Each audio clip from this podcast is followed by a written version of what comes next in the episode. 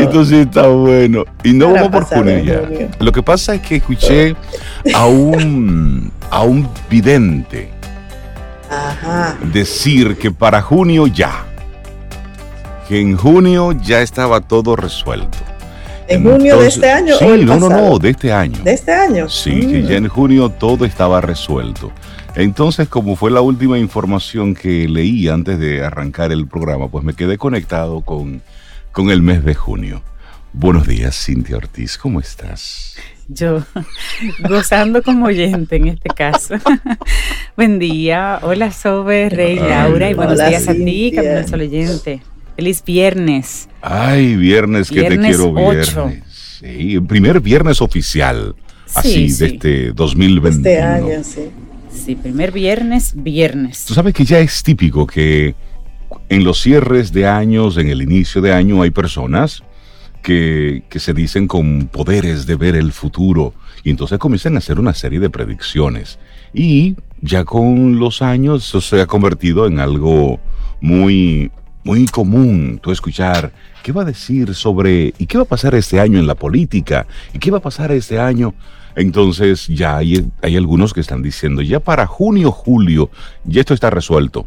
Ya la vacuna estará súper probada en todos los países, ya tendrán disponible la vacuna y parte de la población ya se habrá vacunado. Y por ahí se va. Y es mucho lo que se está hablando en futuro. Pero ¿cuál es la realidad? que tenemos que estar conectados con el presente y lo que está sucediendo con el COVID. Hoy el titular del periódico El Día habla de quejas que aumentan por los reclamos de camas para pacientes de COVID. La mayoría de las habilitadas en las clínicas privadas están ocupadas. Y el estado de emergencia es extendido por unos 45 días más. Esa es la realidad. Ese es nuestro hoy del COVID. Más adelante estaremos, estaremos hablando. Pero sí, darle los, buenos días a todos nuestros amigos Camino a los Sol oyentes, a esos que conectan a través del 849-785-1110. Gracias por estar ahí. Buenos días y bienvenidos. Y te compartimos nuestro tema para el día de hoy. Sí, tema como tal. Sí, en la vida perdemos y ganamos. Esa es la vida. Es un recordatorio de lo que va a pasar, de lo que pasó, de lo que va a pasar siempre. Esa es la vida. Perdemos y ganamos. La idea es enfocarnos en lo que ganamos, porque cuando perdemos ganamos experiencias también. si, estamos atentos, también ganamos. Aprendizaje. Bueno, y siempre acompañado de una actitud, y la actitud del día de hoy. Acepta tu lugar cuando te toque. Acepta tu lugar cuando te toque. Importante eso. Así es. A veces uno quiere rebelarse, no aceptar y seguir ahí encharcado. No, amigo, acepte. Sí, cuando toca, toca. Y es hacer lo que, lo que debemos hacer. Arrancamos nuestro programa. Buenos días. Nuestros colaboradores e invitados están ahí listos para compartir juntos durante estas próximas dos horas. Así que buen día y bienvenidos, bienvenidas a Camino al Sol. Iniciamos Camino, al Sol. Estás escuchando Camino al Sol.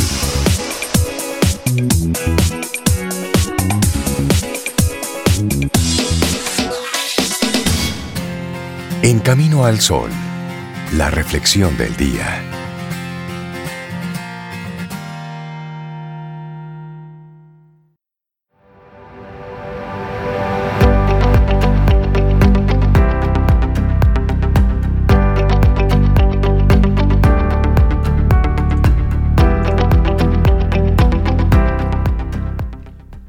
Si lloras por haber perdido el sol, las lágrimas no te dejarán ver las estrellas. Ravindrana Tagore. Vamos avanzando en este camino al sol viernes 8 y estamos en enero año 2021. Te compartimos nuestra reflexión para esta mañana. Al perder, también se gana. Por supuesto, eso no lo entendemos en el momento en el que estamos perdiendo. Pero bueno, ahí va entonces nuestra reflexión. Hemos nacido para ser ganadores. Con esa frase así arrancamos esta reflexión de este día. Nacimos para triunfar. O al menos Es lo que nos han querido enseñar mientras crecíamos. Aprendimos que perder es negativo. De ahí a que nos sintamos mal cuando nos enfrentamos a una pérdida. Por otro lado, asociamos el fracaso con ser menos válidos y con la creciente necesidad de que nos falta algo. Incluso, también lo relacionamos con emociones como la tristeza, la vergüenza o la rabia. La cuestión es que siempre tiene connotaciones negativas para nosotros. Por lo tanto, ¿qué puede tener de bueno el perder para nosotros? Ay, sí, eso es verdad. Evidentemente, si solo vemos su lado negativo, será difícil pensar que podríamos sacar algo bueno. Sin embargo, aunque suene extraño, la palabra perder siempre viene con su contraparte, ganar. Cada vez que perdemos algo, ganamos otra cosa. Y vamos a desarrollar algunas ideas sobre esto. La primera de ellas, me encanta Sobe, continúa con ella, pero te, pero te la presento así, el yin y el yang. A mí me encanta también, el yin y el yang. Sí, sí, sí. Probablemente hayas visto el símbolo del yin y el yang innumerables veces.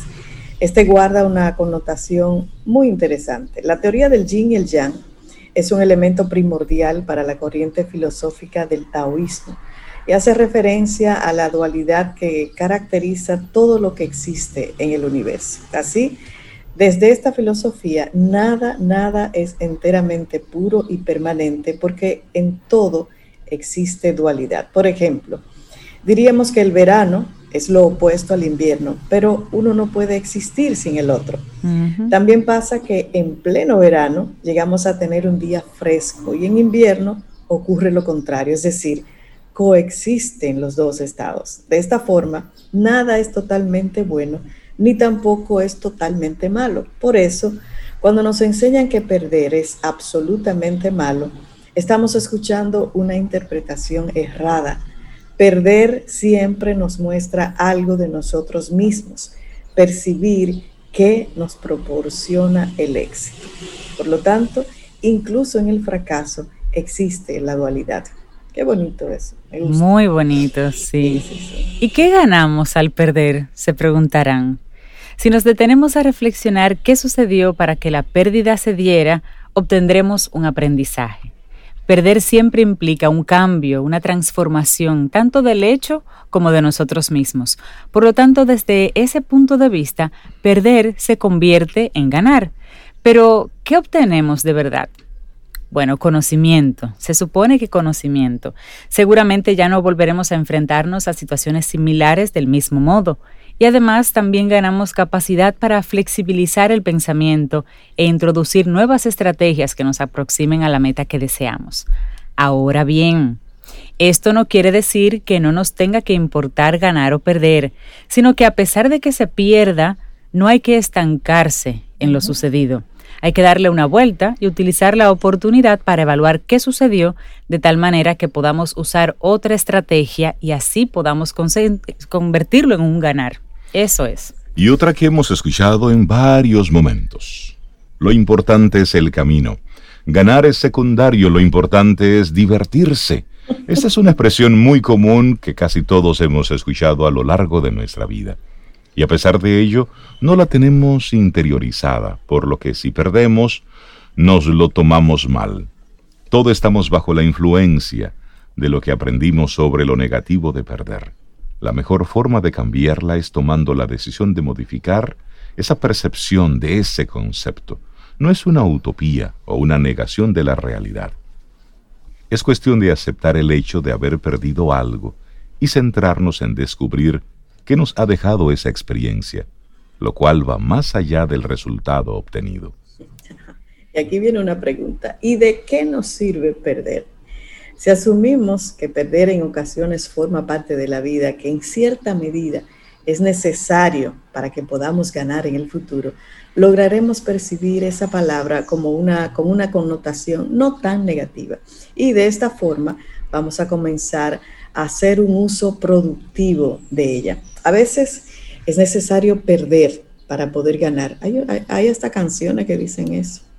Una vez que logramos superar el sentimiento de rabia que nos genera el perder, La mente nos abre un espacio para poder cuestionar el hecho y nuestra actuación. Y esto nos va a permitir ver las cosas de forma diferente, verla de una manera mucho más amplia. Romper la barrera de defendernos ante la vergüenza y rabia que nos suscita el perder, pues nos va a abrir las puertas al crecimiento personal. No olvidemos que podemos aprovechar el fracaso para crecer. Así es. Me encanta esta, este escrito de Daniela Alos. Ella es licenciada en psicología, con estudios en psicoanálisis, máster en psicoanálisis. Bueno. Y esto que cierra, esta reflexión cierra con una frase de Aristóteles. Esto de no se puede desatar un nudo sin saber cómo está hecho. es una, una buena frase.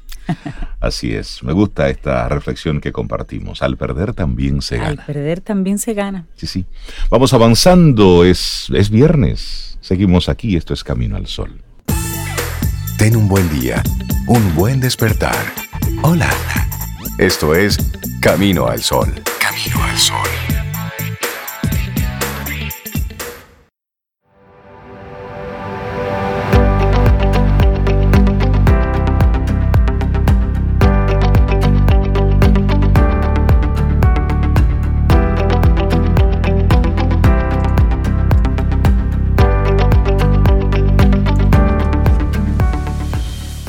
Si aprendemos a disfrutar de la vida, ahora es el momento.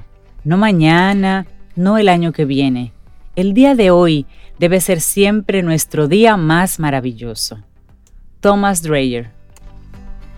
Esto es coitico, esto es coito, ya lo hemos dicho. Darle los buenos días, la bienvenida a nuestra queridísima Dalul Ordey experta en neurociencias, en, en ajustar los cerebros, pero sobre todo colaboradora de Camino al Sol. Buen día, Dalul, ¿cómo estás? Buenos días, feliz año, Reinaldo, Cintia, Sobeida, Camino al Sol oyentes. Para mí un verdadero placer estar aquí en esta nueva temporada con muchas cosas interesantes que, que se han ido eh, trabajando y que han ido eh, apareciendo en el ámbito de las neurociencias, que si alguna de ellas vamos a hablar hoy. Eh, y nada, que este año siga siendo un año de, crecer, eh, porque el año pasado eh, estábamos, si teníamos la duda de que íbamos a crecer, la vida nos dio una tremenda patada para que pudiéramos avanzar. si, tu, si, si, si, si, lo hicimos con la conciencia necesaria para, para aprender, como decían ustedes, de lo que sucedía y de lo que sigue sucediendo en nuestro entorno y en nuestras vidas. Entonces, feliz año, Dalul. Muy bueno verte. Sí. Bueno, pues hoy vamos a hablar de cómo afrontar el 2021. Señores, ya el año empezó, ya tenemos nueve días, ocho días, o sea, ocho días. Eh, ya enero se está terminando. Bueno, si no como el año pasado, que fue más largo que la cuaresma, pero eh, ya, ya empezó y empezó bastante eh, colorido y pintoresco. Así que eso yo creo que es una muestra de todo lo que va a empezar a suceder eh, próximamente. Entonces, ¿qué, es afrontar? Vamos primero a arrancar por ahí. Afrontar implica, y voy a leer la, la definición, mantenerse en una actitud de oposición ante un problema. ¿Vieron lo que hablábamos ahorita? Toda parte positiva tiene un opuesto negativo y viceversa. Ante un problema o situación difícil, u obligación que no podemos eludir. Entonces, si hay algo que hay que hacer, hay que, hacerle frente, hay que, hay que enfrentarlo, hay que afrontarlo. ¿Por qué? Porque afrontar supone luchar actuando de acuerdo a las exigencias de lo que eso que estamos eh, eh, eh, teniendo, ese reto que se nos está presentando, nos demanda. Entonces, un tema importante es que nosotros tenemos que poner primero en contexto qué es lo que tenemos delante. Y ahí entra un primer punto importante, aprender a ver, a mirar y a observar. Muchas veces todo lo, que hacemos lo hacemos de una manera automática y no estamos siendo realmente conscientes de todos los aspectos de lo que implica esa situación a la que nos estamos enfrentando. Somos muy reactivos y entonces actuamos y después pensamos. Entonces, lo que nos demanda el afrontar es primero tomar conciencia real de qué es lo que está sucediendo, abriendo los ojos, mirando las diferentes perspectivas y a partir de ahí entonces empezar una serie de pasos para poder afrontar de manera exitosa lo que nos viene. Y en lo que nos viene es un año que tiene muchísimos retos por delante, de que ya los trae. Un periodo de cuarentena que no sabemos cuánto se va a extender, eh, continuar con unas eh, medidas de higiene y de protección y de cuidado que a veces no nos gusta, que nos incomodan, que nos tienen un poco cansados, pero que son parte del proceso de poder afrontar adecuadamente la situación. Entonces, eso es importantísimo porque nosotros entendemos que vencer algo implica una, un evento y no es un evento, es un proceso. Entendíamos que se acabó el 2020, el 2020 y ya íbamos a empezar de cero con una vida muy parecida a la que teníamos. Nada que ver. Para que podamos tener éxito, el éxito es un proceso de construcción. Yo no me voy a despertar, voy a oír Camino al Sol y mañana voy a amanecer eh, siendo una mujer exitosa. No, yo voy a amanecer con las ideas de que yo debo empezar a trabajar para poder lograr el éxito, para poder tener una vida más saludable, más armoniosa, más positiva, con mayores niveles de satisfacción personal y de, y de salud integral de mi persona, tanto a nivel físico como a nivel emocional. Y entonces ahí entra el tema de otro paso, aspecto importante, y es desarrollar la capacidad de decisión. Muchas de las cosas que tenemos que afrontar, no la afrontamos porque no tomamos la decisión, no hacemos una resolución de que sí o sí eso se va a lograr. Y cuando esa resolución de sí o sí se instala, la construimos, la acariciamos, la, la construimos desde cero, entonces viene el segundo paso, que es asumir el compromiso de hacerlo. Y ese compromiso va a implicar números, es decir, va a implicar tiempo, va a implicar eh, eh, eh, acciones, va a implicar conductas que no la vamos a poder lograr todas en un solo día. Yo de repente no puedo empezar a levantarme temprano, hacer ejercicio, cambiar la dieta. Yo puedo empezar uno por uno. Es decir, bueno, esta semana me voy a entrenar y me voy a empezar a levantar a las cinco y media de la mañana. Y ya yo voy creando un hábito y ya yo voy empezando a construir. Ok, ahora me estoy levantando a las 5, voy a hacer 10 minutos de ejercicio porque ya tengo otra actitud y ya mi cuerpo no se siente tan eh, adormilado, etcétera. Y ya entonces voy a empezar a cambiar cosas de mis hábitos alimenticios. Y estoy hablando de un ejemplo simple de algo que ni siquiera tenemos que salir de casa para poder lograrlo. Y eso eh, es aplicable a otros aspectos, al trabajo, a un proyecto personal, etcétera. El compromiso implica que o es todo o es nada. Los compromisos no pueden ser a término medio, porque el término medio empieza a entrar excusas y nuestro cerebro no entiende las excusas. Nuestro cerebro sabe resolver obstáculos, pero las excusas no las entiende. Entonces, cuando hay una excusa, que cuando empezamos a poner excusas, entonces significa que nuestro compromiso no es total. Para que nosotros podamos alcanzar un propósito, nuestro compromiso debe ser, aquí sí es verdad que cero o 100. El término medio aquí no existe. porque eso implica que esos sesgos nos van a llevar en el tiempo a diluir ese compromiso, a diluir esa resolución que habíamos tomado y no nos permite entonces el desarrollo del mismo. A propósito de eso, Dalul, hay una frase que dice que el, el cerebro no tiene sentido del humor. ¿Pudieras explicarnos a qué se refiere eso? Mira, ¿Qué pasa cuando, cuando hablamos de, ese aspecto? Y es, acuérdense que nuestro cerebro, además de que no tiene el sentido del humor, es un poco tonto. Él asume y, y, reacciona ante lo que se le muestra, sea real o no. Entonces, cuando yo quiero que sea, yo tengo que actuar como si fuera, para que él vaya asumiendo eso.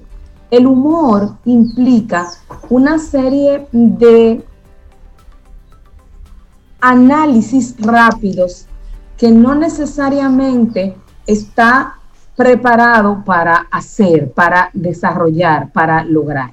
Fíjate, hay un, hay un, aspecto importantísimo y cuando decía que hay algunas cosas que se han ido trabajando a nivel de la neurociencia, tiene que ver precisamente porque se ha determinado de alguna manera que las personas que piensan en positivo tienen un mayor desarrollo y activación de la parte frontal izquierda.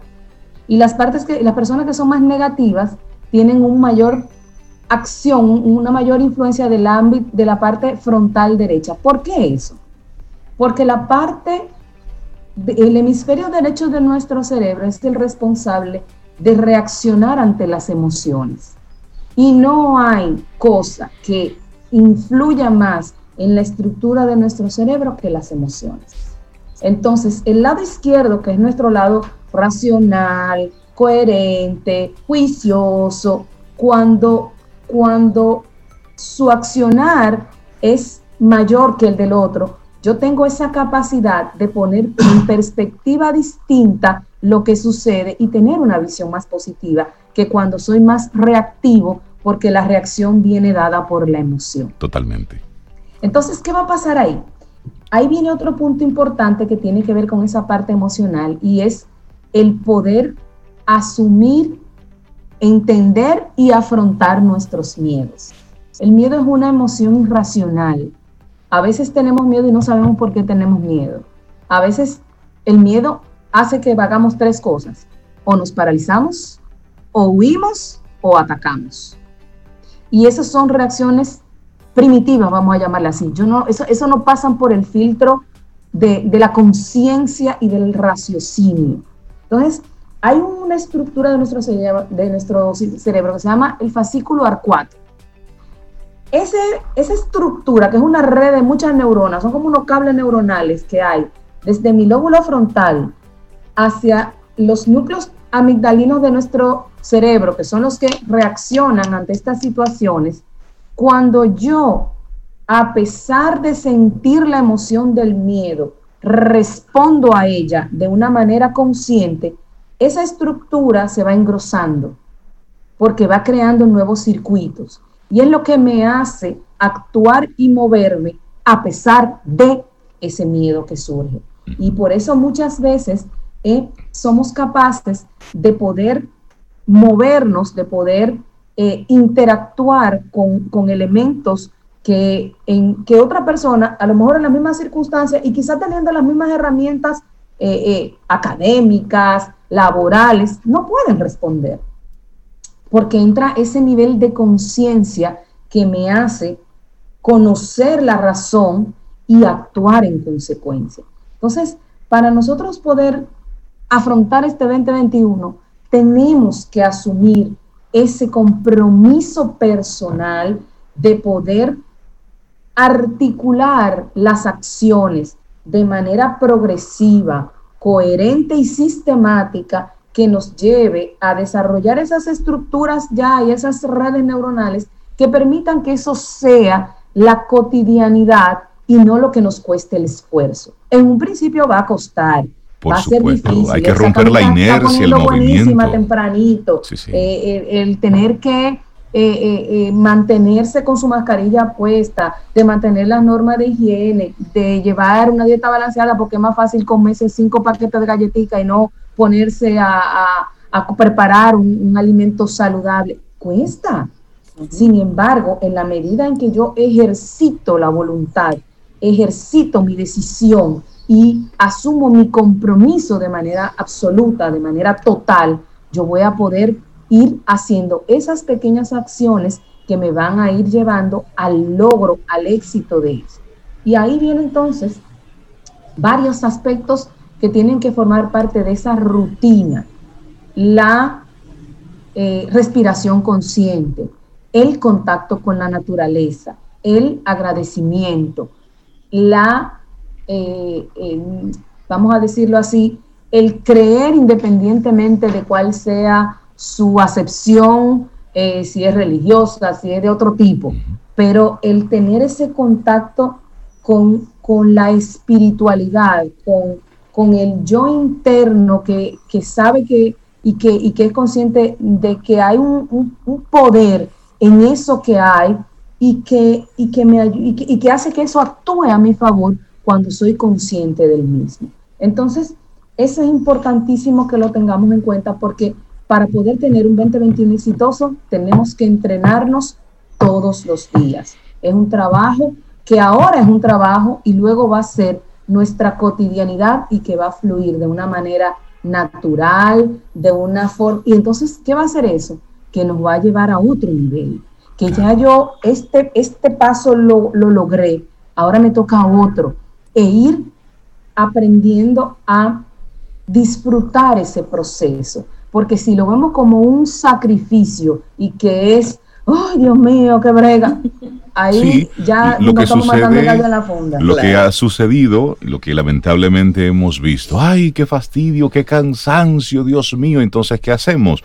Violentamos los toques de queda, nos vamos simplemente a la rumba loca por la rumba loca, mostrando un, un hastío.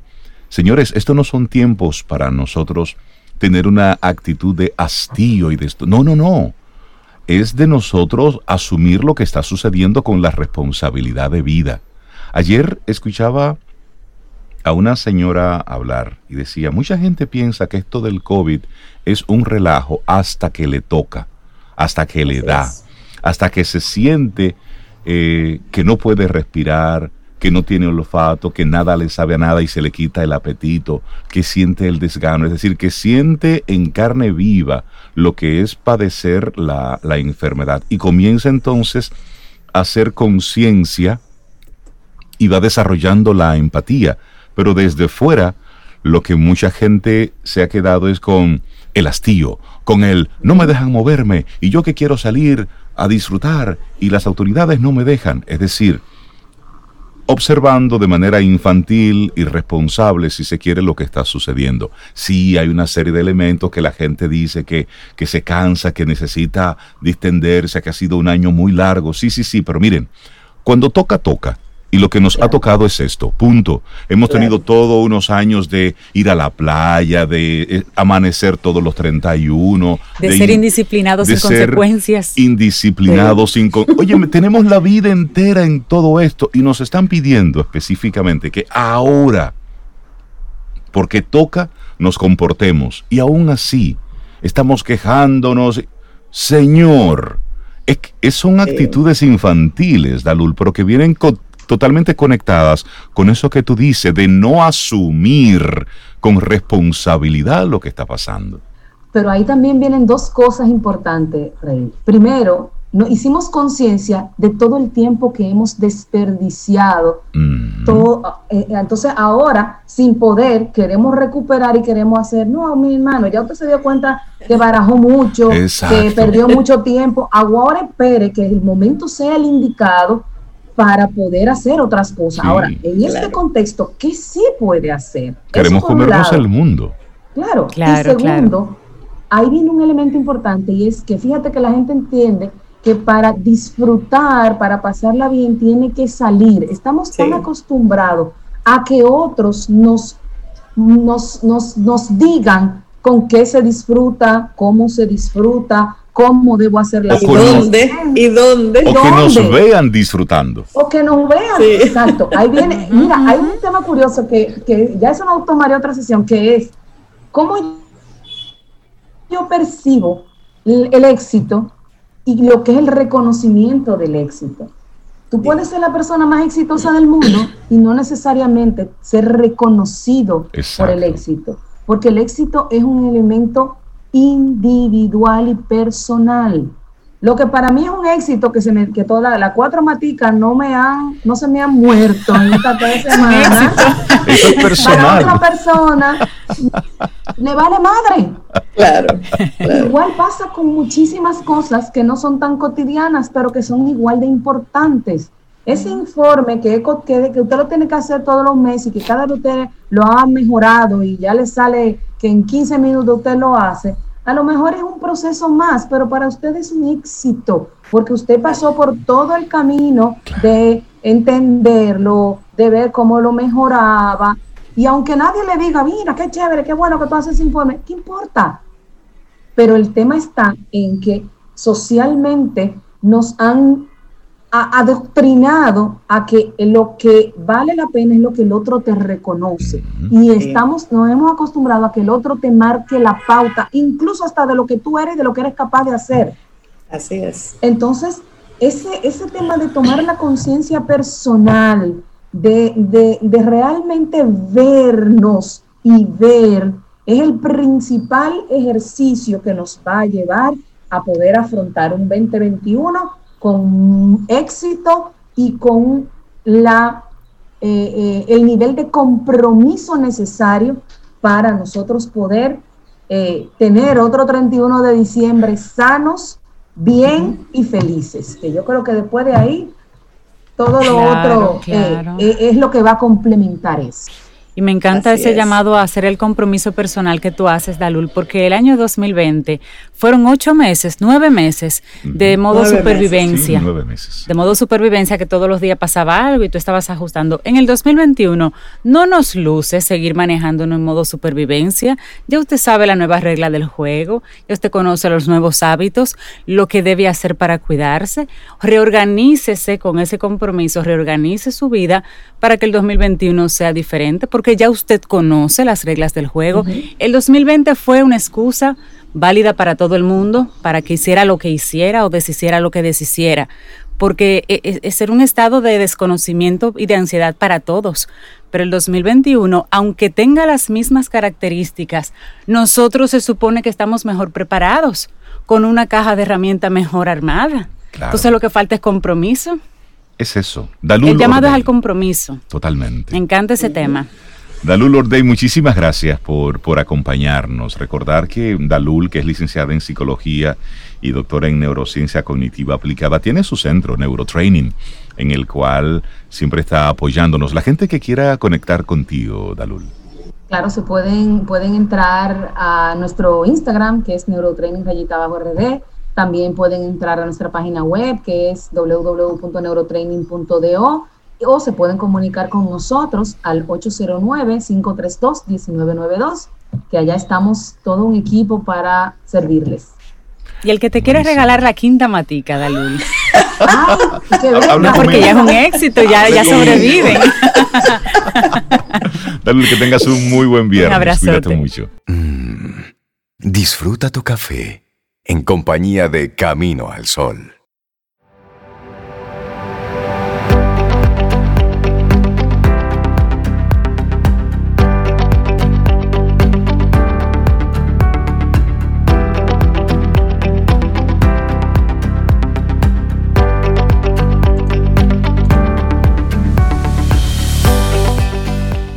Y con relación a nuestro tema del día de hoy, de que, de que todo se aprende, decía Nelson Mandela, nunca pierdo, o gano o aprendo.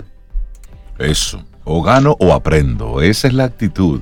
Seguimos avanzando, estamos arrancando ya nuestra segunda hora, nuestro segundo bloque Camino al Sol y siempre conectamos a través de estación 97.7 FM. Y te recordamos nuestro número de teléfono de WhatsApp, el 849-785. 1110. Mencionamos el número de WhatsApp hasta que dure, porque WhatsApp eh, tiene unas medidas nuevas, que, unas actualizaciones que lo estaremos utilizando mientras dure. Anote el número por ahí, pero siempre sí en camino al sol.do, que ese lo pagamos nosotros, que ese nosotros velamos porque esté activo. porque las cosas que son así, que son gratis, que son da, usted lo utiliza hasta que... Hasta, que el otro quiere. hasta que el otro quiera. Hasta que sienta que le compromete demasiado. Exacto, hasta que el, su dueño quiera. Pero una, una mujer que decidió gozarse este país de todas formas y lo ha hecho con pandemia, sin pandemia, eh, de, toda manera, pero siempre de manera responsable y compartiéndonos los truquitos. Milka Hernández. Buenos días, Milka, ¿cómo estás? Bienvenida. Buenos días. Yo muy rodada ya en lo que va de año. Apenas ocho días, ya está rodada. Ay, Dios mío. Oye, de verdad, yo creo que el récord mío, yo tengo que estar ya cerca de los 4.000 kilómetros, lo que va de año. es parte de tu trabajo. Y eso es bueno sí, decirlo. es parte de mi trabajo, porque pero... los solo oyentes saben lo sacrificada que yo he sido durante ocho temporadas con este segmento. Yo solamente por y para ellos hago esas escapadas los fines de semana porque sería incapaz de venir y presentarme aquí a hablar de destino que yo por lo menos no he ido, o sea, por lo menos que yo conozca el destino. Entonces, de verdad, yo en un acto de responsabilidad eh, social con mis caminos al sol oyente, me entrego los fines de semana a lo que diga la carretera, siempre respetando los toques de queda. me gusta eso, lo que diga la carretera. Porque es que se puede hacer de todo, respetando los toques de queda, respetando las diferentes disposiciones, respetando los protocolos que se han estado estableciendo, porque es que debemos ir viviendo con todo lo que está pasando, Milka. Así es. Y fíjense, yo esta, en esta ocasión tengo eh, 12 propuestas, porque ustedes saben que los presupuestos están reducidos y ah, no siempre uno puede salir para donde eh, eh, todo, eh, todos los fines de semana. Y yo dije, mira, vamos a hacer 12 propuestas, una para cada fin, un, por menos un fin de semana al mes. Hay que escaparse, señores. Esta monotonía va a acabar con uno. Entonces, antes de que acabe con uno, con uno declare su año. Mire, ese es un año zen.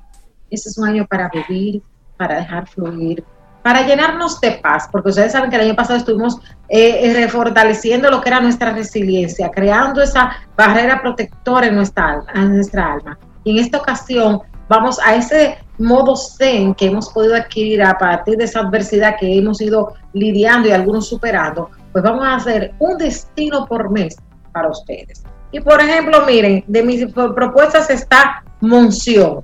Y en Santiago Rodríguez, mi gente de Monción, eh, han ido preparando un destino de una manera muy delicada. Un contacto pleno con la naturaleza. Eh, hablamos de que tenemos ahí la presa de Monción, que es la presa que está a mayor nivel de altura en toda lo que es la región del Caribe. Pero aparte de eso, tienen pues con los amigos de anfitriona de Monción senderismo en los entornos de las cuevas, eh, del, de los picos que hay allí. Pero de igual manera, tenemos la opción de poder visitar a las mujeres tejedoras de mecedora y compartir con ellas, claro, siempre respetando los protocolos. Visitar a Doña Meche allá en Monción y pues hacer la ruta del casabe, aprender a hacer pues este pan de dioses de nuestros antiguos aborígenes que todavía se revive allí, esta experiencia en el Burén de mi querida Doña Meche. Y claro, siempre pues quedándonos en alojamientos que respeten los distanciamientos, que respeten los protocolos y que tengan una, eh, una compenetración amigable con el medio ambiente, como el caso, por ejemplo, de Vacacional Jorens, que ahí es donde nos solemos quedarnos, que son unas casitas de madera espectaculares, como muy típicas de campo, y todo como en distancia, que te permite disfrutar de un entorno sin aglomeración.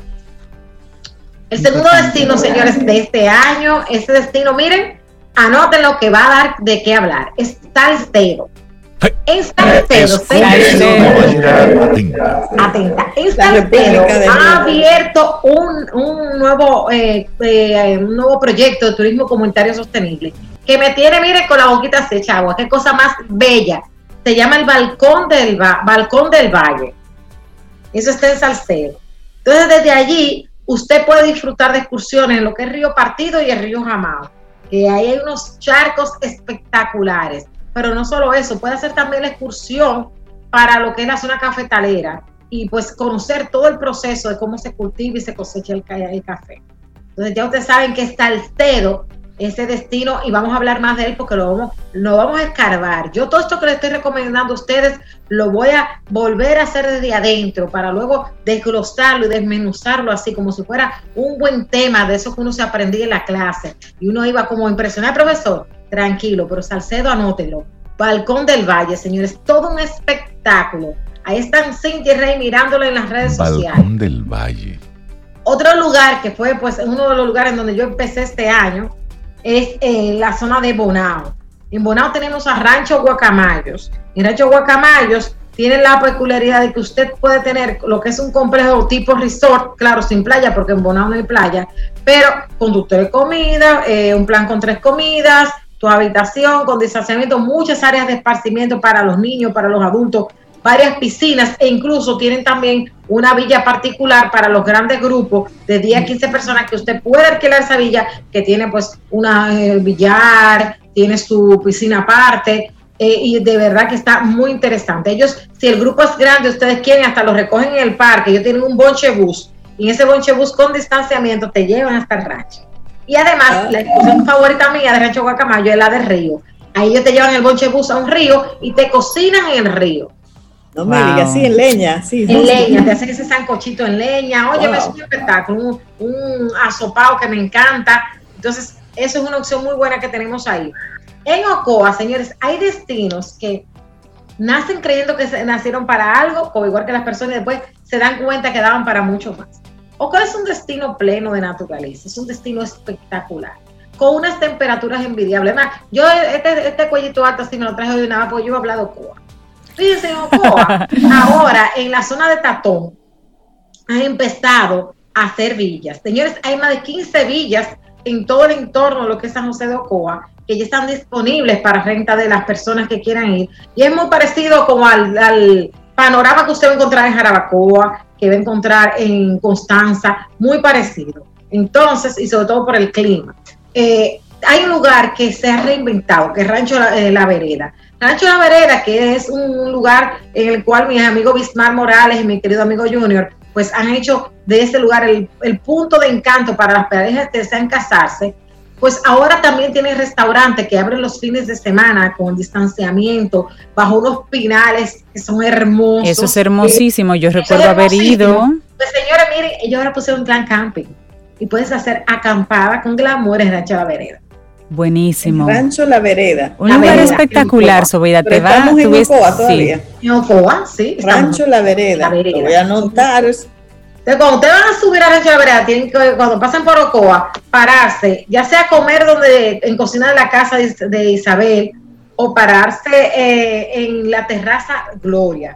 Terraza Gloria también. Si esa gente hacen unos mojitos, díganle que le den un poquito y que le vendan un para llevar. Ay, Dios mío. Pero te repite eso, eso, esos nombres, Terraza Gloria. Terraza Gloria. Y en cocina de la casa de Isabel, ya ustedes saben, ahí está la, comida típica, pues. Esa mujer, miren, Isabel hace una comida exquisita. Y en Terraza Gloria, pues tienen espacios ah, ya preparados y respetan el protocolo de una manera, miren, que de todo lo que yo le he estado recomendando, son, son lugares que yo estoy consciente de que ustedes van a poder disfrutar con un presupuesto, eh, no le voy a decir que tirado por el suelo, porque necesito que eh, igual te cobra un poco más, porque ustedes saben que ahora llevar un protocolo conlleva un gasto, pero lugares que están a un precio asequible. Y de verdad que es una buena opción para uno, al menos una vez al mes, desconectarse. Y eso cuesta su dinero. dígame. Eso cuesta su dinero. Claro. Cuesta, pero yo, yo, por ejemplo, pude comprobar en primera persona ahora para el 31 la opción que yo hice, que la voy a proponer ahora, que fue ir, volver a las galeras. Señores, yo creo que si me dan un premio por etiqueta de todas las veces que yo he pasado el peaje esta semana, si hay un premio por una gente, lo tengo yo. Yo fui esta semana el día 30 por algo de trabajo de mi institución y el día 31 yo estaba llegando a pasar el fin de año. ¿Y a dónde fui? Volví a Chalet Tropical. Volví a Chalet Tropical, señores, porque me gusta el buen servicio, me gusta el trato personalizado y sobre todo me gustan las playas que hay en el entorno de las galeras. Eh, esas playas están espectaculares. Eh, la playita, ahí me pasé yo el día primero, señores, de, reconectando con la vida ahí ese mar, mandando a hacer un pecadito frito una señora. Los cocos, señores, en plena orilla de playa, 50 pesos, que eso aquí hay, hay sitios donde te lo venden más caro. O sea, que un sitio turístico, un coco a 50 pesos, un referente de que usted puede ir. Nosotros gastamos mucho menos que en otro lugar que tal vez hubiese ido a otra zona, íbamos a gastar un dineral y comimos de cena langosta, la carta. Eh, si no, una langosta, 1500 pesos. langosta, la carta, langostinos. O sea, todo como muy especial. Un sancocho que hacen esa gente de ahí, de Chale Tropical. Un abrazo muy grande, de verdad. Y gracias por compartir con nosotros ese día maravilloso. Y señores de Samaná, ustedes saben que es la República de Samaná, porque Dios mío, qué provincia que tiene cosas. Samaná hay que volver y repetir. Acuérdense que ahora de enero a marzo tenemos las ballenas jorobadas. Entonces, en la zona de las terrenas, eh, entre las terrenas y el limón, hicieron la reapertura recientemente del Hotel Bahía Príncipe de Gran Portillo.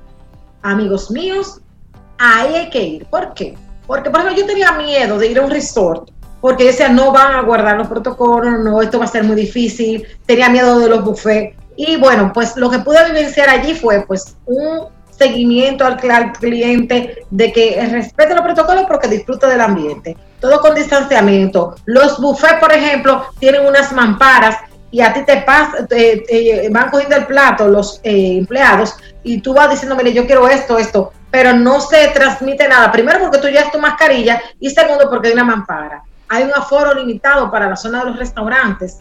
Y en la zona de piscina, playa, las tumbonas tienen un distanciamiento que te ayuda a no mezclarte con otras personas. Y eso es una opción para quienes quieren irse a un todo incluido y descansar por de una manera muy especial. Y miren, déjenme decirle algo, hay gente que no quiere coger carretera, porque no quiere hacer carreteo, porque no quiere gastar gasolina, porque no quiere pagar peaje caro, y yo tengo una opción, miren, el 24 lo pasé con mi familia, pero el 25 fui la primera cliente que inauguró el, Hotel Boutique Tritón. Eso está al lado de Playa Caribe. Señores, tres habitaciones, Hotel Boutique.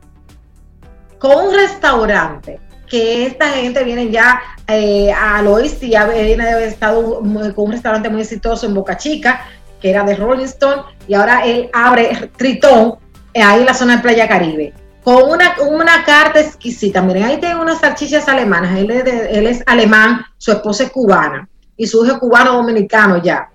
Eh, unas salchichas espectaculares. Este chicken popcorn que hace, que es un pollo, como si fueran unas... Eh, Palomitas de maíz, sean como, Exactamente, pero con pollo. Eh, entonces le ponen como con fre por arriba y eso es como crujiente. Pero ese pollo a la boca chica, ellos eh, perdón, el pollo no, el pescado boca chica. Búsquenlo en mis redes, señores. Ellos cogen un pescado, lo abren por el medio y te lo rellenan de moro de guandule con coco, que es como un risotto de guandule, con coco. Eso se llama es abuso, eso es lo que se llama. porque eso era una cosa espectacular. Con ese pescado tan bien hecho, eh, de verdad que el Hotel Boutique Tritón en Playa Caribe, recomendado 1A y al ser un hotel boutique de tan pocas habitaciones, tampoco hay aglomeración. Y la zona de los restaurantes tienen espacios de distanciamiento, tienen camas balinesas, su piscina con unas vistas a unos arrecifes espectaculares. Eh, por ahí se puede hacer también excursión a algunos cenotes que hay en el entorno.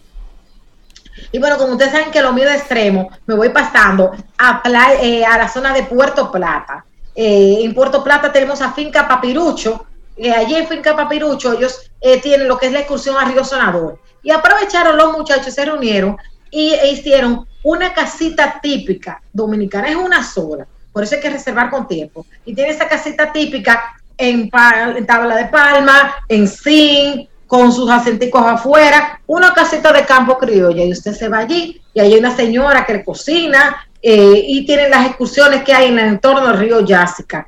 Eso es en Finca Papirucho, en Yásica, Puerto Plata. Y bueno, señores, vamos a dar un salto de esos míos y vamos a caer en Barahona. Señores, siempre es bueno volver a la Perla del Sur.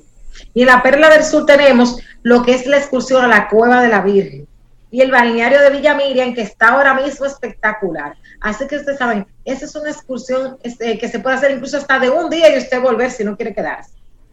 Y tenemos, como no, siempre pues mencionar el caso de Higüey. En Higüey, ustedes, ustedes saben que ahora por el 21 de enero se celebra lo de la Virgen de la Altagracia. Entendemos que por el tema de los distanciamientos tal vez no se hagan las peregrinaciones, pero yo creo que solamente con el hecho de usted llegar a esa tierra sagrada usted va a disfrutar. Y de ahí yo le invito a que ustedes eh, visiten lo que es la zona del río Anamuya si ven la foto que tengo de atrás, es parte del río Namuya. Ese río Namuya es espectacular. En su entorno tiene una plaza ceremonial de la época prehispánica y tiene pues ranchos con zip line, ranchos con tree house, como el caso de Ataveira, que tiene casitas típicas y tiene dos tree house y son a unos precios muy económicos y o sea, unos precios asequibles realmente. No es que están, o sea, no hay que decirle a tres cheles, pero un precio que es asequible y una relación calidad-precio precio única. Y el chef de ahí, señores, ese hombre es espectacular. Ese hombre hace un arroz con habichuela. Miren, yo no como arroz, pero siempre me pega así una cucharada rebosada de habichuela y con pollo. Es una sola que yo me como, pero óigame, ese hombre cocina ese de Rancho Tavera, que eso es el final.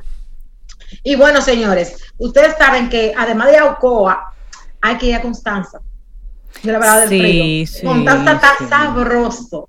Y entonces ahora mismo lo que está muy in es ir a recoger fresas a Fresas Ariyama, señores. Ese es un lugar que ellos tienen pues, unos invernaderos de fresa y ellos lo han abierto al público con unos espacios muy agradables. Tienen varios dentro de una casa, que era su casa típica. Ellos tienen un espacio para eh, tú tomarte el té, un té de fresa exquisito, chimenea en la que puedes disfrutar quemando unos marshmallows ahí con unas cañitas que ellos preparan, eh, tomarte fotos, ir a recolectar fresas, tomarte un jugo de fresas, unas galletitas con fresa, la experiencia de fresa de Ariyama, y eso usted la mezcla con la de Antojito de Lauren y esa gran variedad de pizzas que hacen, sobre todo esa pizza constancera con 16 vegetales frescos diferentes. Entonces, eso ya es algo insólito. Hay que quedarse, obviamente, siempre nos quedamos allí en Constanza. O hacemos el caso de un rancho como Rancho Balbuena, una villa de esas que alquilan allí en la zona, o nos vamos, por ejemplo, al hotel, el hotel Constanza, que el Hotel Constanza de mi amigo Collado, pues ya ustedes saben que ese hotel tiene la Treve. Y ellos ahora le han cogido que la hora de toque de queda los sábados hacen unas fogatas a la orilla de la piscina y eso es el final de los finales porque tú te quedas ahí tranquilito y resguardado. Y bueno, claro, siempre mencionar, por ejemplo, eh, destinos que no conocemos y que ya llegó el momento de conocer. Por fin. De San Juan de la Maguana. La provincia de San Juan, municipio de San Juan de la Maguana, es el reto de este de 2021. Tenemos que ir a la zona de la culata para ver las ruinas eh, coloniales en la zona de la culata, eh, a conocer también, pues, por ejemplo, todo lo que es el pueblo, el centro histórico, y cómo no, señores, sería bueno pues aprovechar San Juan para reconectar con nuestras raíces, ir a lo que es el corral de los indios, a ir a donde está o donde vivía Ligorio Mateo conocer el tema de la agüita de Ligorio, o por qué no, pues visitar a Ciento Luisa, que fue la, uno de los últimos puntos de la República Dominicana en donde hubo actividad volcánica, o visitar la cueva de Ceboruco, que al final se termina conectando esa cueva por dentro con la de, eh, con la de San Francisco en Elías Piña por la funia de Catanamatía. No se puede llegar allí, pero tú ves la cueva y ya tú sabes que esa, cuando tú llegas a San Francisco en Elías Piña, pues se interconectan una con otra. Señores, esta es mi propuesta de 12 destinos para 2021, a fin de que todos vivamos esta pasión por el RD de la mejor manera posible. Milke Hernández, muchísimas gracias por hacer ese recorrido. Un gran abrazo, que tengas un muy buen viernes, un muy buen fin de semana y un espectacular 2021. Y nosotros contentísimos de tenerte de nuevo aquí con nosotros en Camino al Sol. Un abrazote. Gracias por ese paseo. Gracias.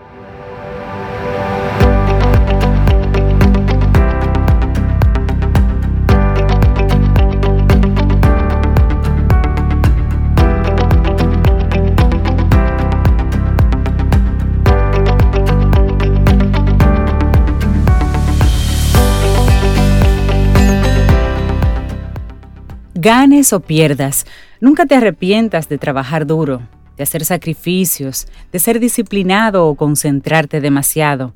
El éxito se mide por lo que hemos hecho para prepararnos para la competencia. John Smith. Seguimos avanzando en este camino al sol, 8.40 minutos, viernes, estamos a 8 de enero año 2021. Y hay un tema que debemos tocarlo sí o sí o sí, de una forma o de otra. El COVID, su impacto, lo que está sucediendo. Y las informaciones van por distintos ámbitos. Por un lado, la actualidad, lo que está sucediendo, qué están haciendo las autoridades con relación a, la atención, a todo el sistema sanitario, a toda esa parte médica. es por un lado todas esas atenciones que están sucediendo, pero en paralelo están las vacunas, está todo lo que están haciendo los investigadores, los conocedores de esos temas, las diferentes farmacéuticas, las empresas. Bueno, ese es otro mundo, pero hay otro, otro, otra conversación que se está dando sobre el impacto a largo plazo que nos deja la experiencia que nosotros estamos viviendo. Y uno de esos eh, pensadores que ha estado lanzando ideas desde el año pasado es precisamente el Nobel de la Paz, Muhammad Yunus. Y él dice, el COVID es nuestra gran oportunidad para crear un mundo más justo. Así es. Tiene 80 años este señor, conocido como el banquero de los pobres, y es un optimista, dicen, como muy pocos. La pandemia no ha minado su visión esperanzadora de la vida pese a críticas que ha recibido en los últimos años. Él es el Nobel, fue Nobel de la Paz 2006, impulsor y creador de una de las herramientas más conocidas universalmente y a la vez cuestionadas para combatir la pobreza, que fueron los microcréditos o pequeños préstamos a los más vulnerables, una iniciativa que materializó en el Banco Grameen hace ya 40 años. Bueno, él cree que el coronavirus nos ha llevado a un abismo necesario para cambiar el mundo y no volver atrás. El banquero de los pobres dice que necesitamos un nuevo sistema económico alejado del capitalismo y que convierta el altruismo en una fuerza creativa más poderosa que el interés propio en el que se fundamente nuestro sistema actual. O sea, que pensemos en comunidad y luego en nosotros. Claro, bueno, y, más allá de su controvertido sistema de microfinanzas, el economista Bangladesh cree que debemos aspirar a un mundo de tres ceros una economía de pobreza cero, desempleo cero y cero emisiones netas de carbono. Solo así, dice Yunus, lograremos un sistema emergente que pueda salvar la humanidad y el planeta. Pero, ¿cuán factible es ese nuevo modelo económico y cómo se desenvuelve en el marco de la crisis provocada por la pandemia que algunos vaticinan como una de las peores de la historia? Desde la biblioteca de su casa en Dhaka, Bangladesh, Yunus respondió a una serie de, preguntas que iremos compartiendo en una entrevista que le hizo un, medio digital donde él va a abordar cuestiones vinculadas a su visión de este mundo que él propone, que sea un mundo más justo. Así es, y una de esas primeras preguntas que le hicieron eh, un poco el preámbulo fue su trabajo sobre las microfinanzas propuso introducir en la agenda internacional algunas medidas para reinventar el acceso a la financiación de los más pobres, pero la desigualdad sigue en aumento y la pandemia la ha incrementado. Según la ONU, la COVID ha empujado a millones de personas en todo el mundo a una pobreza más profunda. ¿Cuál es su visión al respecto? ¿Qué podemos hacer? Y a esto Yunus responde. Cada crisis es una oportunidad para sacar lo mejor de nosotros mismos, nuestras capacidades y creatividad, y al mismo tiempo un reto. La pandemia ha frenado la maquinaria económica y ha surgido una enorme cantidad de acciones e iniciativas para mover a la situación prepandémica a la economía de antes. No nos gusta lo que está pasando, nos sentimos ansiosos por volver, pero la pregunta es, ¿Por qué estamos tan deseosos de regresar a esa economía? Yo no quisiera volver a ella. Creo que venimos de un sistema terrible y que el coronavirus de cierta manera nos ha salvado de ello porque ha detenido la maquinaria. Eso puede favorecer, entre otras cosas, la lucha contra el calentamiento global, que es urgente porque cada vez nos queda menos tiempo. Y de hecho, ya ha empezado la cuenta atrás. Y él mismo hace otra pregunta. ¿Por qué querríamos regresar a un mundo que destruiremos en pocos años? Es suicida. Es un tren a punto de descarrilar. Y continúa diciendo, lo mismo ocurre con la distribución de la riqueza global en manos del 1% de la población. ¿Qué sistema, qué tipo de sistema hemos construido? Es una situación a punto de explotar que hace que la gente cada vez sienta más rabia y se plantee por qué trabaja tan duro mientras unos pocos siguen acumulando toda la riqueza. Hay que cambiar el mundo. Ahora tenemos la oportunidad perfecta de preguntarnos cómo hacerlo. La respuesta pasa por no volver al mundo de antes, sino por crear uno nuevo.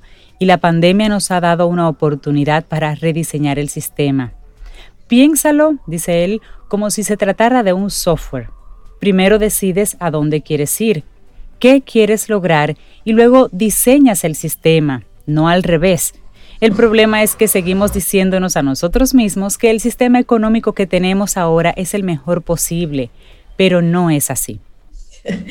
Bueno, y siguiendo con la entrevista, le, preguntan, en su libro Un mundo de tres ceros, publicado en el 2018, habla sobre una economía alternativa cuáles son sus pilares y qué falla a la hora de aplicarla. Y la respuesta de él es que debemos diseñar el sistema asegurando una nueva economía de tres ceros. Pobreza cero, desempleo cero y cero emisiones netas de carbono. Y sabemos cómo hacerlo.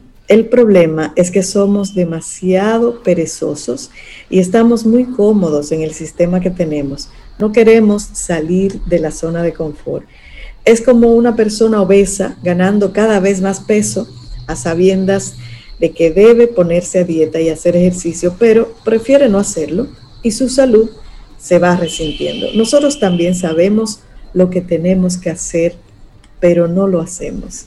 Y sigue diciendo Janus, por eso debemos aprovechar esta gran oportunidad que nos brinda la pandemia para crear un mundo más justo, ahora que el tren, que estaba a punto de descarrilar, se ha detenido. Y también le preguntaron sobre aquellos que piden y están rogando por volver a la normalidad. O están hablando de la nueva normalidad y le preguntan que qué opina sobre eso. Y él dice, no tiene ningún sentido. En primer lugar, yo diría que no veníamos de una situación normal. ¿Es normal la destrucción del planeta? Es una situación anormal. Nuestra casa se está quemando y no tenemos dónde refugiarnos. Eso no puede ser normal. Y tenemos un sistema financiero que distribuye la riqueza en manos de unos pocos y se basa en que cuanto más tenemos, más queremos. Así que la palabra normal es totalmente inapropiada. Lo llamamos así porque estamos acostumbrados a ello, pero no lo es. Yo propongo que en lugar de eso busquemos la normalidad. Tenemos que crear un mundo que sea normal, un mundo en el que repartamos la riqueza entre todos, y no solo entre unos pocos, entre otras muchas cosas. Bueno, y la, el entrevistador continúa. Hablemos de esa normalidad. Usted ha destacado en varias ocasiones el papel de las nuevas generaciones en la construcción de un mundo que no siga perpetuando la pobreza. ¿Cómo pueden los jóvenes cambiar un sistema que tiene siglos de historia? A lo que él responde, cuanto más mayores nos hacemos, más solidificada se vuelve nuestra mente y menos propensos estamos a los cambios en el sistema. Por eso los jóvenes tienen un rol súper importante, porque pensar de manera distinta es más fácil cuando uno es joven. Ustedes tienen todo el poder para desafiar el sistema y tienen que hacerlo pronto. Por otro lado, esta generación de jóvenes es la más poderosa de la historia. La tecnología es tan poderosa. Cada uno de ustedes es muy poderoso. Está en sus manos cambiar el mundo. El problema es que se han acostumbrado a su zona de confort, como sus padres. Y ahora dicen que las anteriores generaciones les han robado el futuro, pero no lo están retando, no están pensando en cómo ustedes mismos lo pueden cambiar. Sin embargo, en ese mensaje de nos han robado el futuro, hay una lucha por el cambio. Ya van teniendo más claro en su cabeza cómo es el mundo en el que quieren vivir. Les falta pasar a la acción y ser conscientes de que pueden rediseñar el sistema para alcanzar ese mundo de tres ceros el de pobreza cero, desempleo cero y cero emisiones netas de carbono. Y ahí le lanzan la pregunta, pero ¿cómo cambiar todo un sistema en medio de una crisis global y cuando, según dice usted mismo, se nos acaba el tiempo? Y él responde, hay dos puntos clave. El primero es darnos cuenta de que nuestro mundo está regido por la maximización de ganancias, que se ha convertido en una religión global a la que debemos renunciar. El capitalismo nos ha convertido en máquinas de hacer dinero, interpreta al ser humano solo desde su egoísmo, como seres que se mueven únicamente por interés propio. Yo pienso que esa interpretación es errónea y sí, nos mueve el interés propio, pero también el interés colectivo, que es una parte mucho más grande que nos hace humanos. La economía no puede definirnos solo por el interés propio. La segunda parte es crear un nuevo tipo de economía basada en el interés colectivo y en el emprendimiento social para ayudar a quien más lo necesita. Hay que desafiar el sistema actual, que se fundamenta en las ganancias personales y dar preferencia a los negocios sociales creados y diseñados para abordar problemas sociales. Comenzar por emprender negocios sociales, por pequeños que sean, que aporten al cambio. Bueno, y ya cerrando esta conversación, le hacen la pregunta, ¿cuál sería la clave de este cambio? Y él dice, lo más importante son las ideas, es el emprendimiento. Y eso es lo que va a definir el futuro de la humanidad. Y hay otro atributo que yo considero importantísimo, así dice Yunus, la imaginación. Imagina el mundo en el que quieres vivir. Todo lo que pasa en el mundo es porque alguien ya lo imaginó antes y luego se planteó cómo hacerlo posible. Por eso la imaginación es la clave del emprendimiento. Todos los seres humanos nacemos con la capacidad de ser emprendedores, pero nuestro sistema educativo nos hizo pensar que es mejor trabajar para otros. Y ahí está el problema porque el ser humano necesita usar su creatividad. Interesante esta, esta entrevista y lo, apenas compartimos un, fragmento. que le hicieron al Premio Nobel 2016, Muhammad Yunus, 2006, Premio Nobel de la Paz, donde él dice que este momento, el COVID, es nuestra gran oportunidad para crear un mundo más justo. Y esperamos que hayas disfrutado del contenido del día de hoy. Recuerda nuestras vías para mantenernos en contacto. Hola arroba caminoalsol.do. Visita nuestra web y amplía más de nuestro contenido. Caminoalsol.do. Hasta, una, próxima, edición. Y pásala bien.